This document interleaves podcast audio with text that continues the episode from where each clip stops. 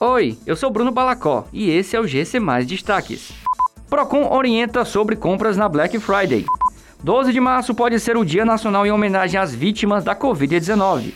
89% dos vegetais comercializados no Brasil são seguros para consumo.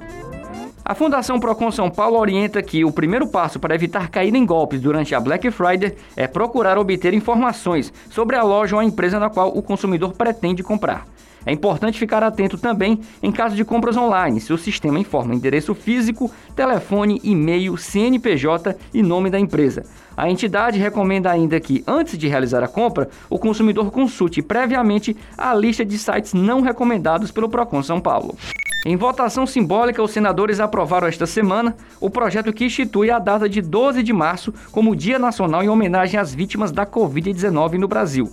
A data escolhida é porque, em 12 de março, foi registrada a primeira morte pela doença no país. A relatora da proposta, a senadora Simone Tebet, explicou que o dia não será considerado feriado.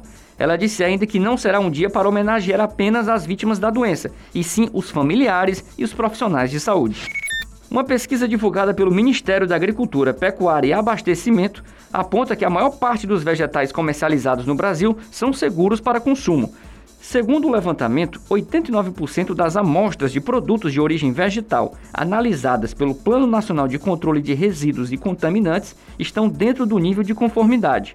Ainda segundo o estudo, que foi feito em 2019 e 2020, 49% dos produtos analisados não apresentaram nenhum resíduo contaminante.